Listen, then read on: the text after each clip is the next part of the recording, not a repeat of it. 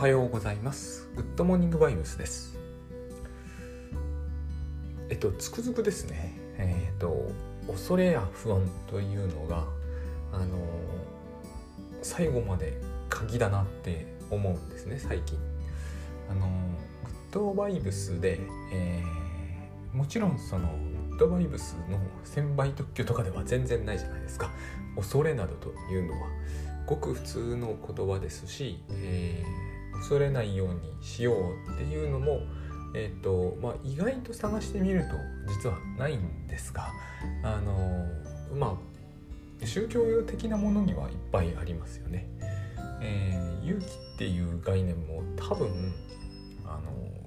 元を正せば宗教的なものかなと思うんですね。えー、でもあの恐れないっていうのってものすごく限定的なものになりやすいと思うんですよ。えーと、簡単に言うと、えー、こういう人は恐れておこうみたいにすぐなると思うんですね。ドバイブスのようにほぼ、えー、普遍的に恐れや不安を、えー、手放すっていうのはやっぱりこうなかなか宗教にまでいかないと、え見つけにくいと哲学ってあんまりこういうのをテーマにしないような気がします。で探しているといっぱいあるんですよ。恐れ不安だらけだなと思うんですね。人のは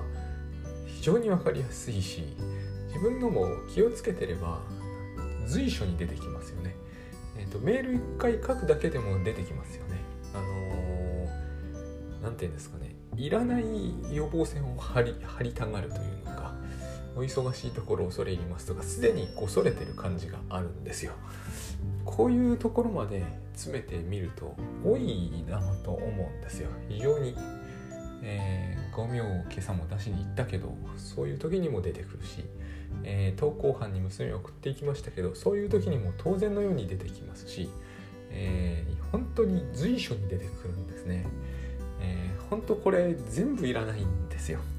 あのこれは、えー、いるいらないで言うとそれはいるんじゃないのっていう意見もあると思うんですけどこと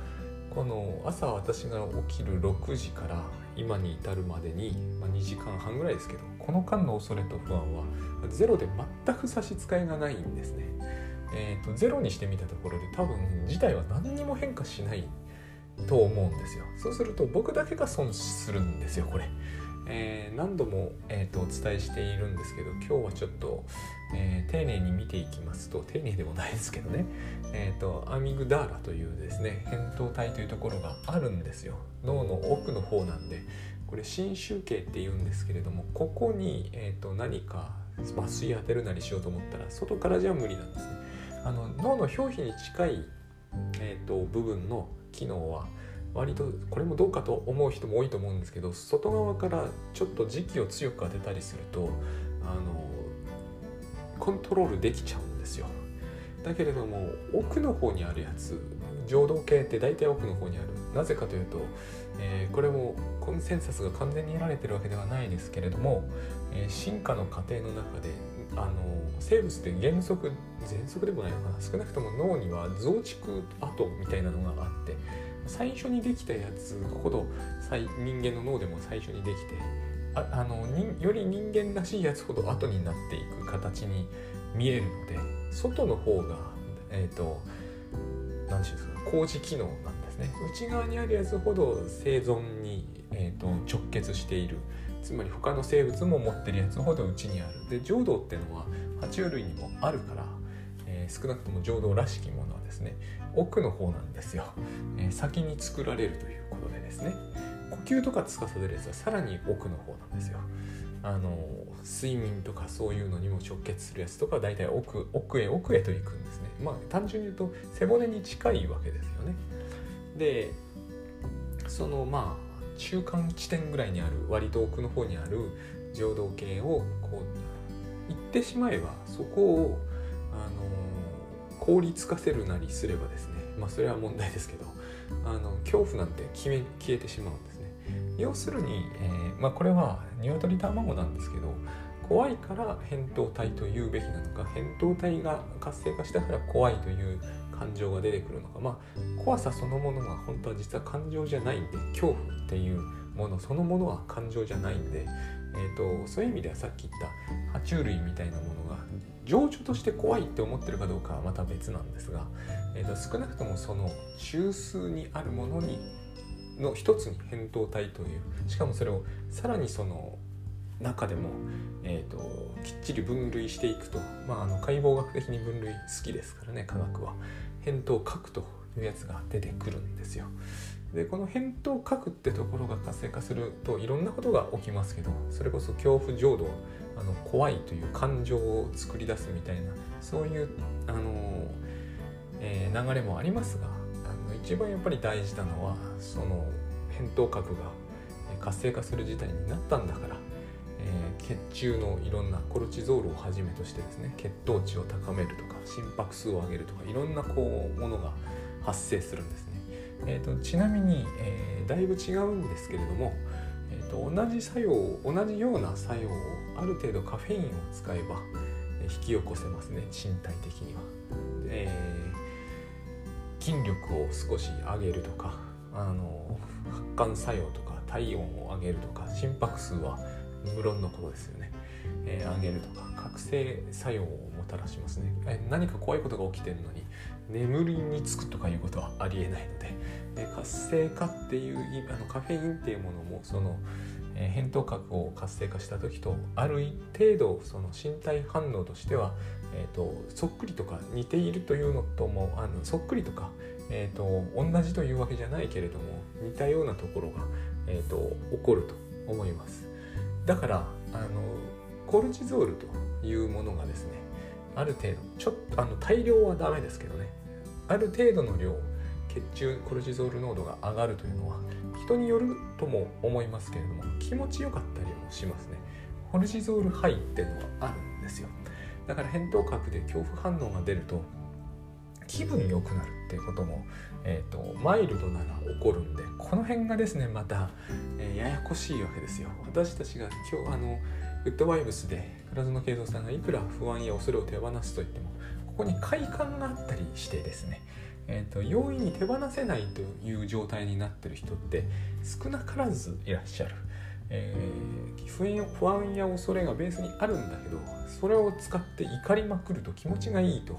で周りの人よりも自分の方が権力があった場合ちょっとしたこう恐れを利用してカッとなってですね怒りまくると。コルチゾールでハイになってしかも周りの人はみんな恐れ入るじゃないですか。これが習慣化するというケースって実は少なからずある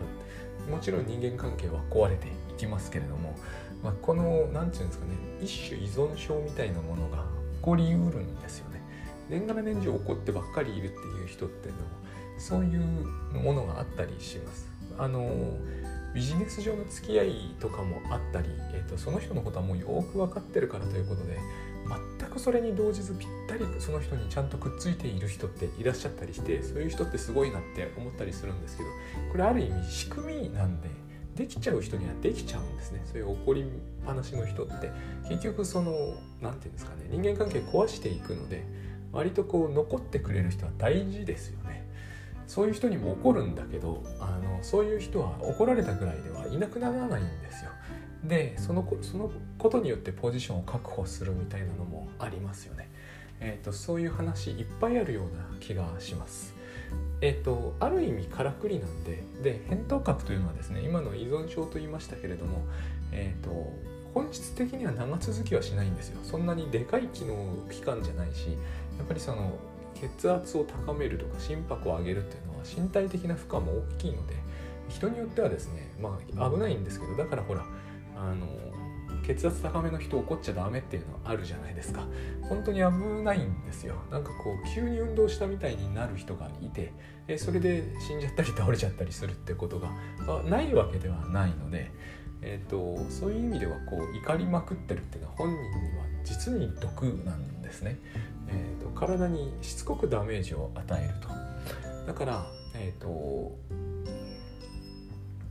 恐れや不安っていうのは実はすごい損なんですよね、えー、恐れてみたり不安になってみるということによってさっきのコルチゾールハイみたいな意味で快感だという面もあるでしょうしあの特にねあの心拍がある程度上がると気持ちいいんですよ。これはちょっと一あの体調気分優れないなと。あのマイルドなやつじゃないとダメですよ。なんかちょっと調子が悪いとかあのパソコンの画面見すぎたという時に、えーと、軽くですね階段みたいなものを使って心拍をあのアップルウォッチとかしてるとすぐ分かるんですけど5から10上げてやると気持ちよくなったりします。こういう時にですねあのコルチゾールっていうのはすごい活躍してくれてると思うんですよね。血中には常にあるものなんで、えーと、ゼロになったりするようなものじゃないんで、えーと、あるんですよ。これを怒らずに使えるっていうのは本当に僕はあのやたら使っちゃダメなんですけどあのいいことだろうなと思うんですよね。で,、えーと、でも大体怒るじゃないですか。でさっきも言った通りそこかしこに不安と恐れっていうのはあるのでで原則としてそれによって不安や恐れを抱いたことによって自分守れてると思ってるんですけど、えー、何も守れてないんですよ。私のさっきの6時から8時半のあの不安や恐れは一つもいらないんですね多分ゼロになっても何にも本当変わらないですよ 6, 時から8時半までだったらゼロなのがベストなんですけどゼロにできていないそういう自覚はあるんですね。えーと、他の人のことじゃないですからね。自分のことなのでで間違いなく自分にだけダメージ与えてるのは分かっているんで、えーと、これはもう本当自分で何ですかね。え、ー、と難しいですね。例えが自分で身銭を切っては自分の体を傷つけてるみたいなそういうもの以上の何者でもないんで他の人には一切影響を与えられてませんからね、まあ、もしかするといい影響を与え損なってるみたいなことはあるかも。プラスの面は一つもない気がします。これが起こることの僕は今思う最大のデメリットだと思うんですよね、え自分の体にだけ痛みを与え多分人間関係を損なう方向にだけほんのりとですけどね。ここあのやって他のいい影響は何もそれから得ることはない。これはやっぱり本質的には逃げるための何かであって、えー、逃げるんだったらいいんですよね。これを使ってもいいと思うんですけど逃げないのにこれを使う。メリットってないと思うんです。本質的にやっぱりその全ての、えーと生理反応が逃げるっていうことになってますからやっぱり動物ですね。ほとんどの動物は危ないことがあったらとりあえず逃げるんですよね、えそのためにこれは開発された機構であって逃げないのに扁桃体を扁桃核を、えーと、刺激したところで何にもならないわけですよ。あのだから昨日お話ししましたけど僕の場合クレームメールとかもそうなんですけどあれを怖がるメリット本当事実上ないんですね。逃げるんなら別なんですよ。二度と物を書かないとかね。あるいはそもそも何もしないとかね。だからそういうふうになりやすいんですけど逃げるっつってもその人間社会って今こうですから、えー、鳥がどっか行っちゃうみたいな逃げ方できないからですね。というかそういうことに意味がないから結局こう逃げるということは何もしないになってしまって、えーと、ただ自分が食いっぱぐれるだけみたいになりますよね。これが非常にこう有効作用していないからこそ扁桃体というものがやっぱり今はですねこういかにこれを震わせずに置くかと、えこれによって将来の危機を予防するとかは多分不可能だと思います。えーと、できるとみんなある程度思っちゃってるからこの扁桃核と,、えーと、おそらく前頭葉の連合を使ってですね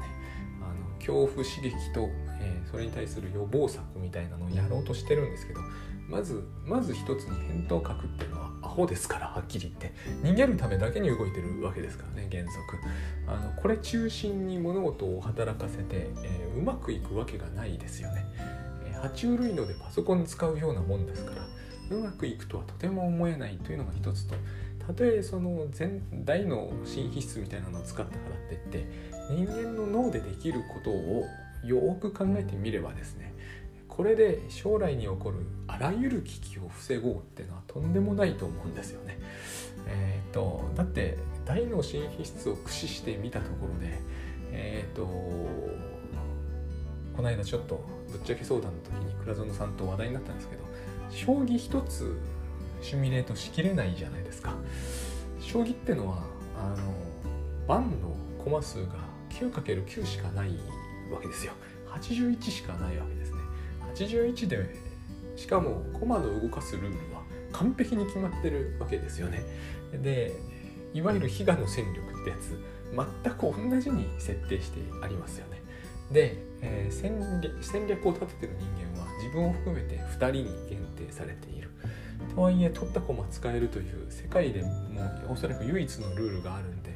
えーと、手数は手数はほとんど無限に近いけどでも実際には有限であって無限ではない。あれすら AI を駆使すると全然人間の脳ではかなわなくなるんですから、えーと、場合分けで将来の危険を未然に防ぐことができるはずがないですよね。現実の世界は手手数がそういう数では全く収まらない。そもそも、えー、枠がないですからね。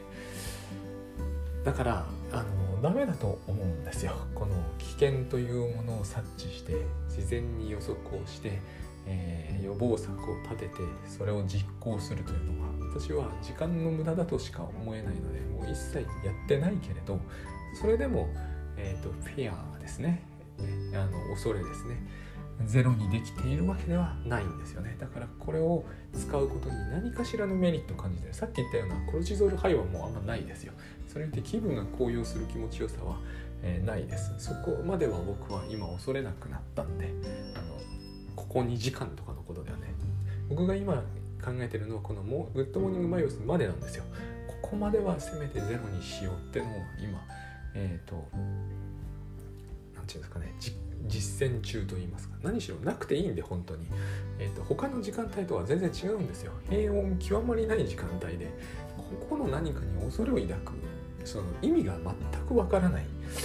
これは癖なんですよね結局ね。で、えー、例えばだからあれですよね。メールに長文失礼しますっていうのを入れても入れなくても多分結果変わらないじゃないですか。入れるのは自分がそれで予防線買ったという気になれるというあのこの気になれるのが実に大きいんですよね。もっと言ってしまうとあの私昔そうだったんですけどあのとあれ。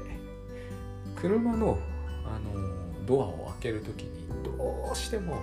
静電気が怖くてどうしても触れなくてえっ、ー、と棒とかを当てるんですよ一回意味全くないですよ棒を当てても。それによって静電気を未然に防ぐいかなる作用もないですからね。でも棒を当てた後だと開けられるっていう。あれと同じなんですよ。もう全く意味のないあの予防を張り始める。で、えーと、その時も確実にあることなんですけど電気食らうよりもダメージでかいですからね実際には。あの扁桃核動かしてしまうと。電気食らうより間違いなくダメージでかいんで全く割に合わないことをやってるんですけどやっちゃうんですよね。恐怖症とはそういうもんですよね。で、えー、一つあの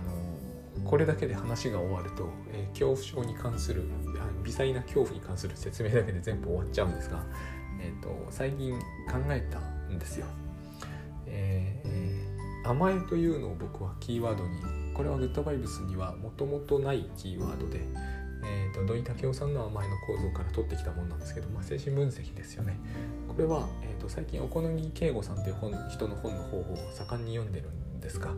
中井久夫さんという方も最近読んでるんでそっちの話もしたいんですが、えーと、話が無駄に広がっていくし結局同じような話になるんで、えーと、お好みさんの本「自己愛、え、人間」っていう本に出てきた用語がですね、まあ、自己愛なんですけど、えーと、健全なうぬぼれっていう表現があったんですよね。あれが甘えと同じだなというふうに思ってこれが私には欠けてるなっていうのがあのうぬぼれがないっていう話じゃないですよあの健全なうぬぼれっていうふうにですねえ、ー、と書いてるその概念なんですがまあ単純なものですよ。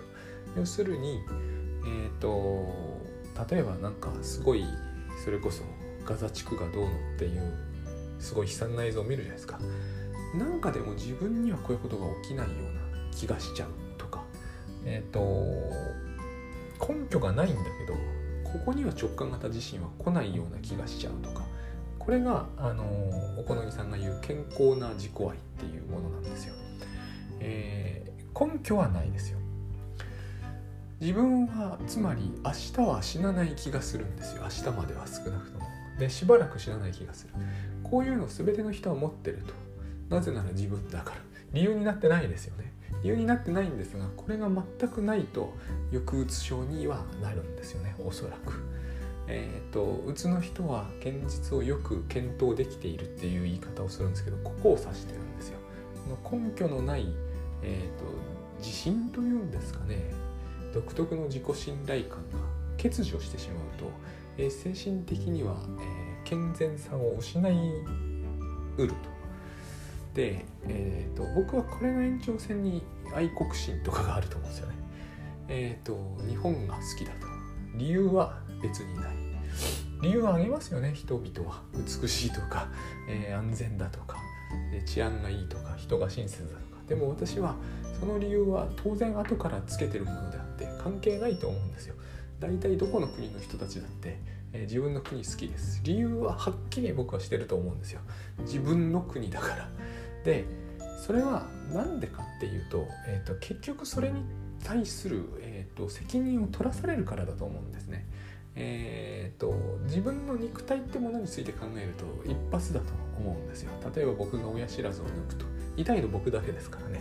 これが自分の肉体に対して責任を負わされてるってことじゃないですか。好きになるしかないと思うんですよ。こうなっている以上は。えっ、ー、とだってそれに対して好きになってケアしなければ痛い目見るのは必ず自分じゃないですか住んでるところも同じだと思うんですよね住んでるところが、えー、ダメになっちゃいましたっていうのは困るのは自分なんですよ。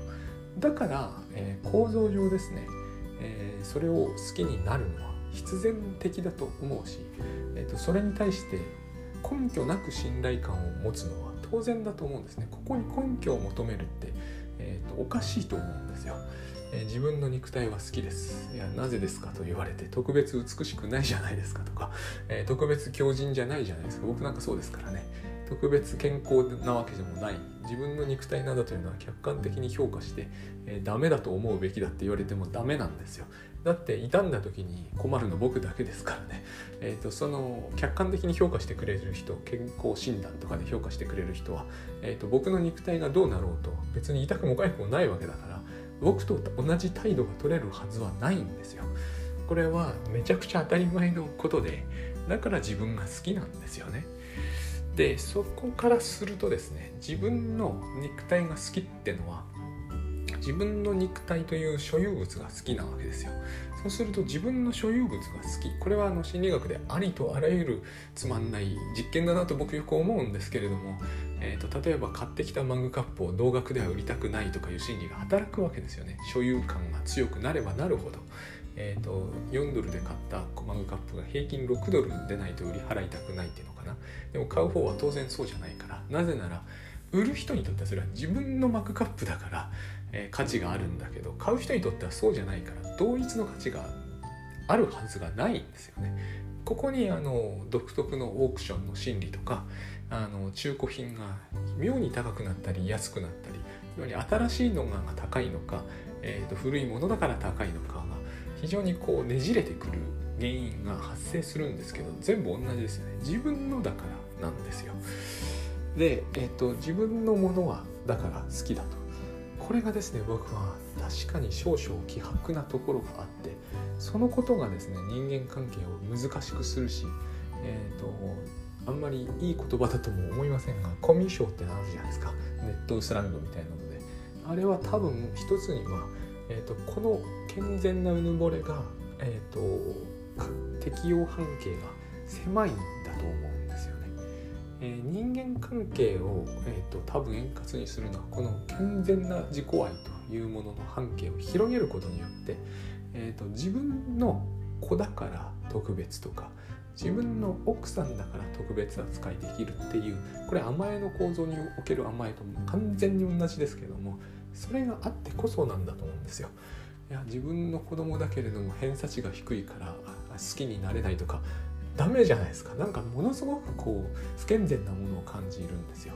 だけどアホだし風ばっかりひいてるし、えーと、なんなら隣の子とかを無駄なちょっかい出していじめたりするけれどもこの子は可愛いし将来はきっと素晴らしい。なぜなら自分の子だからなんですよ。うちの子に限ってっていうドラマが昔流行ってたんですけどね私が子供の頃。そういうことなんですよね。あれはうちの子に限ってと思ってちゃいけないよって話なんですが僕はうちの子に限ってと思うようじゃないとダメだと思うんですよね。結局。今今の話の流れの中でですね、えーと、マグカップにすら、えーと、愛着が湧くのに子供に愛着が湧かないはずないので、えーと、もしこれを、えー、とフラットにしようとしちゃったら多分フラットにならずに逆転するしかないと思うんですよ。あのありますよね。逆転するという心理。えー、となんか僕はこれはもう僕の用語ですよ。勝手な用語。精神分析にはないですがマイナスの自己愛みたいなのってあるじゃないですか。あの日本だから許せないみたいな。あの日本にしか関心ないんだけど日本のことは徹底的に悪く言う。あのあれですよね。アンチ巨人みたいな感じがちょっとするんですよね。なんかこう巨人が嫌い以外の視点はないっていう。でもそれって巨人が好きっていうのと同じなんじゃないかなって思うんですよ。あの大体こういうのは人気のあるチームしか発生しませんしね。僕はあんまりアンチロッテって聞いたことがないんですよ。人気のない球団はこういうものないと思うんですよ。でそのマイナスの自己愛みたいになって、えっと、親が嫌いとか子供が自分の子供が好きになれないって言った時はもうフラットじゃないと思うんですね。根拠は全くなくて。それはただ、えー、本来的に言うと,、えーと、自分が好きの延長線上に自分の子供が好きなんですけど自分のだから、えー、自分のだからこそ嫌いっていう心理になってしまう、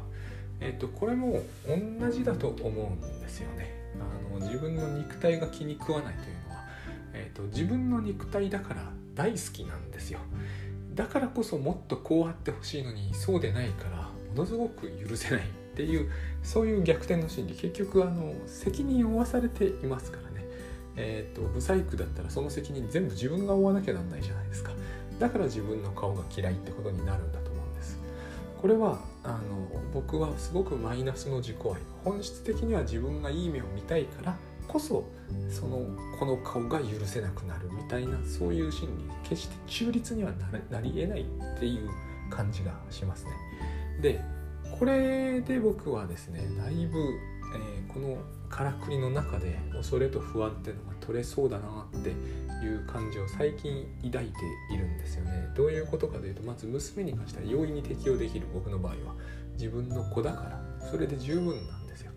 これを自分の奥さんだからでいいと思うんですよ。そうすると特別扱いできすることに何の抵抗もいらなくなるんですよね。えー、と先日からの依頼みたいな話の続きになっていくんですけれども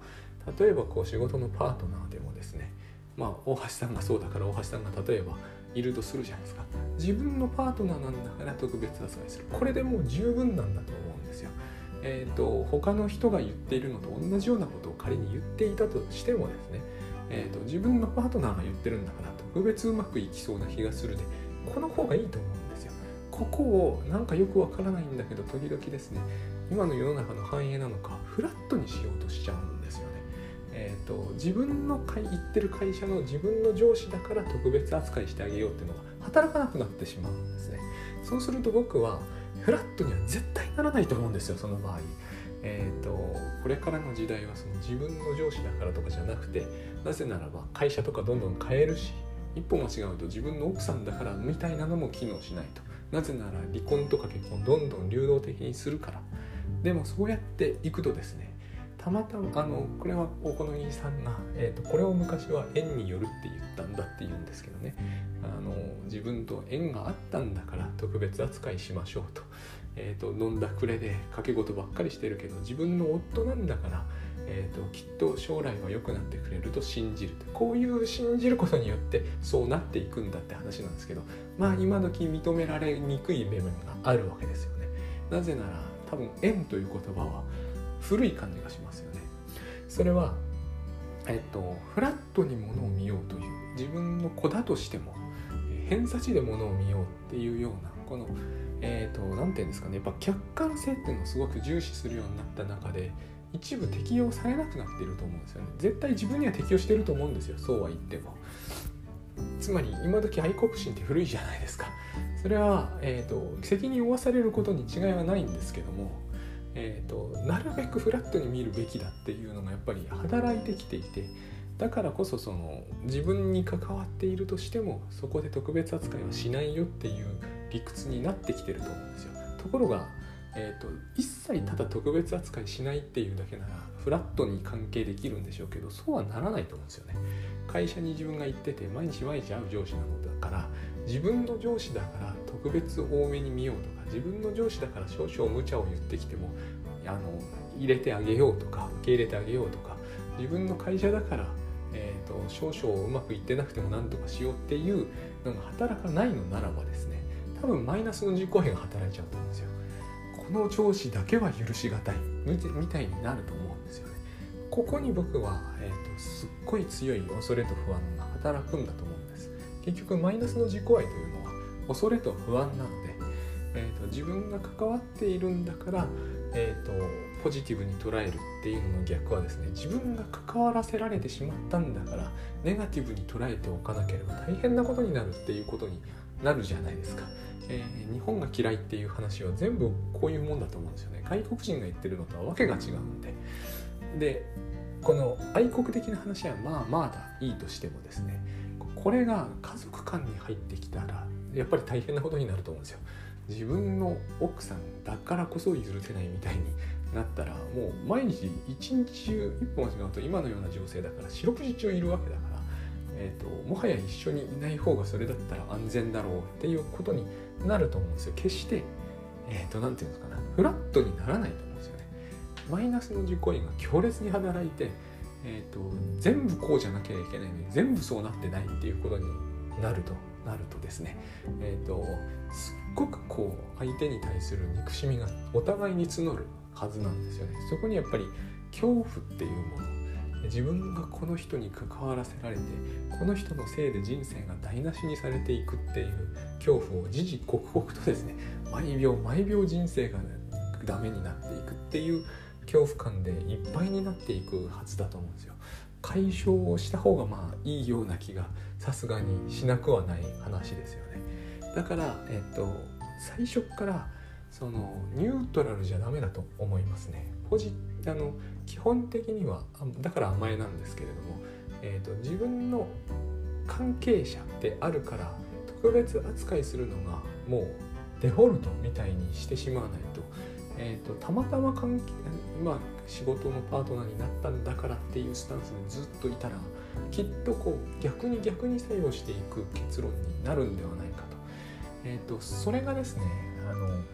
こうここ2時間の小さな小さな恐れと不安っていうものを見るにつけ結局これは関わっているっていうことが、えー、についてはですね何て言うんですかね理不尽にポジティブっていうのかな。根拠なくポジティブ、えーと、理にかなってないけどポジティブみたいなんじゃないとダメだと思ったんですね。そうしないと決してこの不安取れない、えー、近所付き合いはどこにでもあるじゃないですか。要するに言ってみれば。でその結局その最近の繊細さんとか HSP とかコミュ障って言ってケースの話の中で必ず出てくるのは、えー、必ずではないけどしばしば出てくる実にこうオカルト的な何かっていうのは私が行くところ行くところひどい人が現れるって話なんですよ。この完全に僕にはマイナスの自己愛みたいな感じがするんですね。えーと、さっきの縁の逆ですよね。悪縁みたいな感じですよね。縁あってえーと、一緒にいるんだからよくしましょうっていう話が縁が悪く常に出てくるから自分はなんかすごい不幸な星のもとに生まれたみたいな話になってるんだけどそれって結局こう、えー、理想的な人間関係というものを自分だからこそ求めるわけから来ると思うんですよね。そうしないと自分がここの近所に住んでしまってこういうえー、わけのわからんおばあさんとずっと一緒にさせられるというとんでもない不幸。でもそれは、えーとまあ、どこに行ってもあり得ることであるばかりでなく自分だからこそそれほど深刻な問題として捉えるわけですよね。自分が関わるから。多分それをはためから見ているとああ近隣トラブルありがちだなって思うだけだと思うんですよ。自分がそれを捉えるからこそ、えーとすごくこう大問題のようになってくる。えー、自分だけが背負わされるとても不幸な馬鹿げた出来事っていう感じがするんだと思うんです。この視点は非常につまり、えーと、偏ってるわけですよね。でこの偏り本来やっぱり逆に回すべきだと思うんですよ、えー、出来の悪い子ほど可愛いみたいなああいう感じにしていかないと決してこう、えーと、自分にとって常識的で良識的な人たちだけが常に周りに登場するっていう、人生物語って起こり得るはずがないでしょうし、えーと、そういうふうになってないといけないというふうになるとやっぱりこう逆縁に逆縁に出てくるという感じがするんですね。えーと、これが、えー、古いっていうことに今なったから多分人間関係が難しくなったんだと思うんです。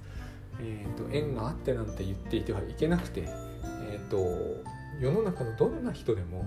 この種のこのぐらいの常識とこのぐらいの良識と,、えーと、このぐらいの人当たりの良さで接している人だけで構成されてなければいけないみたいになったら大体無理ですよね。えーと自分の子供とかに当てはめるとすぐその辺は明らかになる気が僕はするんですよね。えーと自分の子供だからというのしか理由にならないと思うんです甘えさせる理由などというものとしてはだからそのこうでないならば許し難いになってしまったら、えー、ニュートラルな関係を築くっていうわけにはいかなくてでもそれを築こうとしているところになんかこう恐れが発生して意外とこう小さなことでしかないのになんか変な大きさを持った独特のトラブルになっているんではないかという感じがしてます。